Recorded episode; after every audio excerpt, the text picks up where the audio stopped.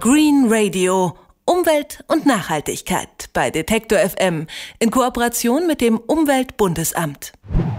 Energiesparende Technik beruhigt unser Gewissen. Mal wieder das Licht über Nacht brennen lassen, kein Problem, ist ja eine Energiesparlampe. Diese Denkweise ist in Wahrheit aber irgendwie doch ein Problem, denn wenn wir, um dem Beispiel mal treu zu bleiben, unsere Energiesparlampe jetzt ständig länger brennen lassen als früher die Glühbirnen, dann haben wir am Ende gar nicht so viel Strom gespart.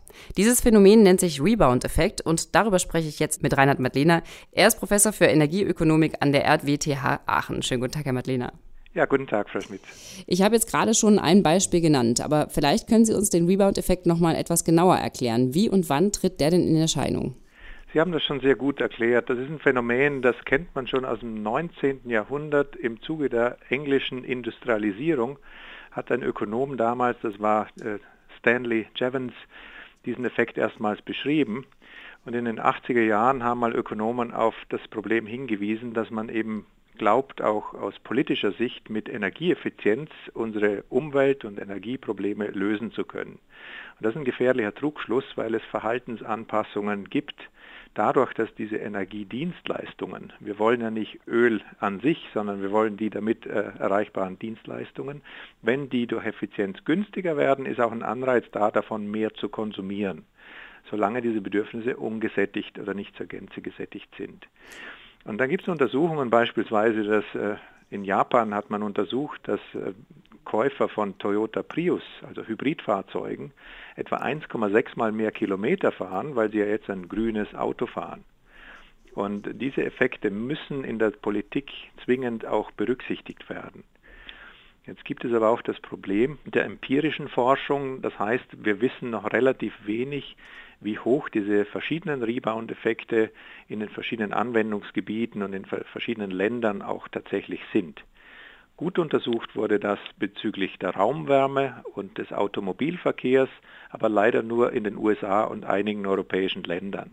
Das heißt, in jenen Ländern, wo die Energienachfrage im Moment drastisch steigt und auch die CO2-Emissionen, da wissen wir noch fast gar nichts und das liegt auch an der teilweise mangelnden Verfügbarkeit von entsprechenden Daten.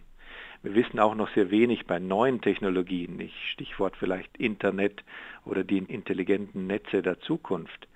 Also bei vielen neuen Energieanwendungen wissen wir noch überhaupt nicht, wie groß dieser Rebound-Effekt ausfällt.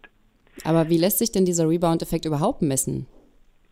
Ja, es sind Preis- und Einkommenseffekte. Also man muss sich das so vorstellen, äh, eben wenn so eine Energiedienstleistung günstiger wird, dann wird mehr nachgefragt und das sind letztlich Elastizitäten. Das heißt, wenn jetzt eine Energiedienstleistung um 10% kostengünstiger wird, dann kann man herausfinden über empirische Untersuchungen, um wie viel Prozent dann die Nachfrage nach dieser Energiedienstleistung ansteigt. Also mhm. Also über Elastizitäten wäre das so ein Ansatz, den man macht. Man kann das auch über andere Methoden wie Input-Output-Analyse oder auch Systemmodelle auch versuchen herauszubekommen. Es gibt auch Forscher, die das mit rechenbaren Gleichgewichtsmodellen auf der gesamtwirtschaftlichen Ebene gemacht haben.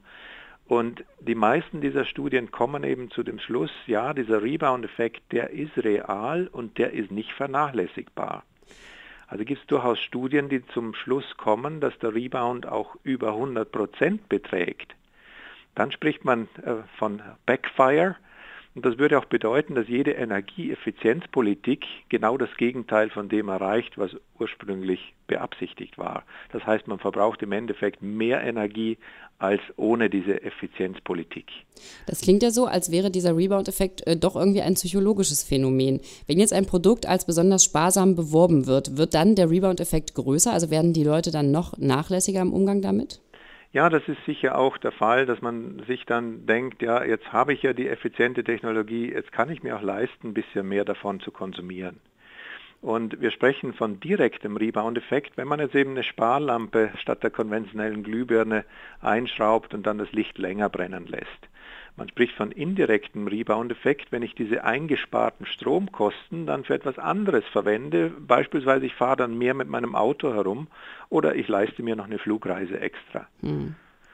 Und diese Rebound-Effekte müsste man ja dann zusammenzählen. Und der gesamtwirtschaftliche Rebound-Effekt, der beschreibt uns einfach, wie sich die gesamte Wirtschaft und Gesellschaft dann neu anpasst. Also es kommt zu einem neuen Gleichgewichtszustand, weil sich die relativen Preise in den ganzen Sektoren der Wirtschaft verändert haben. Und dann kann man sich vorstellen, dass so Technologien, die sehr vielseitig einsetzbar sind, sich dann entsprechend in vielen Anwendungsbereichen wiederfinden und ein effizienter Elektromotor, der in ganz vielen Stückzahlen auch eingesetzt wird, dann auch einen stärkeren Rebound hervorruft, als wenn man eine Effizienzsteigerung hat bei einer Technologie, die man eben nur für einen bestimmten Zweck einsetzen kann. Insofern dürfte bei Wärmedämmung von Gebäuden dieser Rebound-Effekt auch etwas geringer ausfallen, als eben bei diesen sogenannten Enabling Technologies, Technologien, die man sehr vielseitig einsetzen kann. Und da sollte man auch dran denken, dass viele dieser Technologien, die wir auch hier in Deutschland entwickeln und erfolgreich exportieren in die ganze Welt, dann eben auch in anderen Ländern zu neuen Energiekonsumen führen kann und dieser Rebound-Effekt dementsprechend auch ein globales äh, Phänomen dann auch darstellt. Ja, nicht nur ein Phänomen, sondern ja irgendwie auch ein Stück weit ein Problem. Wie kann man denn den Rebound-Effekt eingrenzen oder bekämpfen? Ja, als Ökonom hat man die Energiesteuer oder CO2-Steuer dann schnell bei der Hand. Also wenn man versucht, diese Verbilligung der Energiedienstleistungen, die durch die Energieeffizienzsteigerung hervorgerufen wird, dass man die quasi wegbesteuert. Mhm. Man könnte es auch über Mengenregelungen machen. Also wenn es ein Umweltproblem gibt wie den Klimawandel, dann könnte man ja die CO2-Emissionen einfach deckeln oder sogar über die Zeit reduzieren. Äh, viele wissen, dass man bis 2050 davon ausgeht, um die globale Erderwärmung auf 2 Grad Celsius zu begrenzen, dass die Welt insgesamt die Treibhausgasemissionen um etwa 50 Prozent senken müsste. Die Industrieländer allein um etwa 80 Prozent. Eine Stabilisierung des CO2-Ausstoßes ist nicht genug, das ist vielen nicht bewusst, sondern es bedarf einer dramatischen Reduktion in den nächsten paar Jahrzehnten. Sie haben ja zum Thema Rebound-Effekt auch die Politik beraten, genauer gesagt eine Enquete-Kommission des Bundestages. Ist der Politik das Problem denn bewusst? Ja, das war für mich ein Zeichen, wenn sich die Enquete-Kommission oder eine Enquete-Kommission des Deutschen Bundestages mit diesem Thema speziell auch beschäftigt, dann ist da schon auch in der politischen Diskussion ähm, das Bewusstsein wieder erwacht.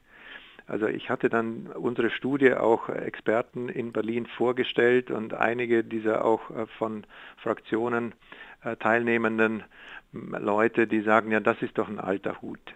Und das wissen wir im Prinzip, dass dieser Rebound-Effekt eben schon längere Zeit bekannt ist und äh, so ein bisschen kommt und geht. Er mhm. kam in den 90er Jahren wieder im Zuge der Diskussion um den Klimawandel.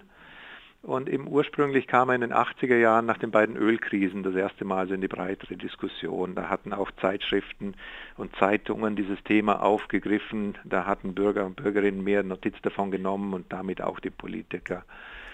Und ich denke, im Moment ist es schon so, sowohl in Wissenschaft als auch in der Politik wird man sich zunehmend dessen bewusst, dass wir immer effizienter werden, aber gleichzeitig auch mehr verbrauchen. Also die absolute Entkopplung zwischen Wirtschaftswachstum und Ressourcenverbrauch, das ist die absolute Ausnahme. In den meisten Fällen sehen wir nur eine relative Entkopplung. Das heißt, wir haben zwar Wirtschaftswachstum, aber gleichzeitig auch einen steigenden Ressourcenverbrauch und damit ähm, Umweltprobleme.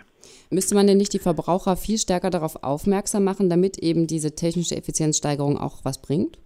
Ja, natürlich. Das fängt beim Einzelnen an. Und da gibt es äh, Begriffe wie Suffizienz. Also, dass wir uns alle, jeder Einzelne überlegen, wie könnte man mit etwas weniger Ressourcenkonsum gleich glücklich sein. Ich denke, das funktioniert nicht, wenn es von der Politik verordnet wird, von oben herab. Aber wenn sich jeder Gedanken macht, dann hat jeder von uns noch Potenzial, ein bisschen äh, Energie und andere Ressourcen einzusparen, ohne dass es uns dadurch schlechter geht. Aber die Politik, die scheut sich eben auch davor, solche Begriffe wie Energiesparen und Suffizienz in den Mund zu nehmen, äh, weil das beim Bürger und der Bürgerin so ankommt, ja, da müssen wir Gürtel enger schnallen und uns äh, irgendwas vom Mund absparen. Das kommt dem politisch äh, nicht gut äh, rüber. Auf der anderen Seite lügt man sich selbst an, wenn man es wirklich so Umweltprobleme ernst nimmt, mit solchen äh, Politiken dann was erreichen zu wollen, wo man weiß, dass ein guter Teil dieser Wirksamkeit durch Rebound-Effekte wieder aufgefressen wird. Dann sind diese Politiken eben nicht so effektiv, wie man das darstellt. Die Energieeffizienz wurde immer wieder dargestellt als so kostenloses Allheilmittel. Und das ist es dann eben nicht. Bei Detektor FM im Interview war das Reinhard Madlener, Energieökonom von der Rheinisch-Westfälischen Technischen Hochschule in Aachen. Vielen Dank, dass Sie sich Zeit genommen haben für das Gespräch. Sehr gerne. Green Radio. Umwelt und Nachhaltigkeit bei Detektor FM in Kooperation mit dem Umweltbundesamt.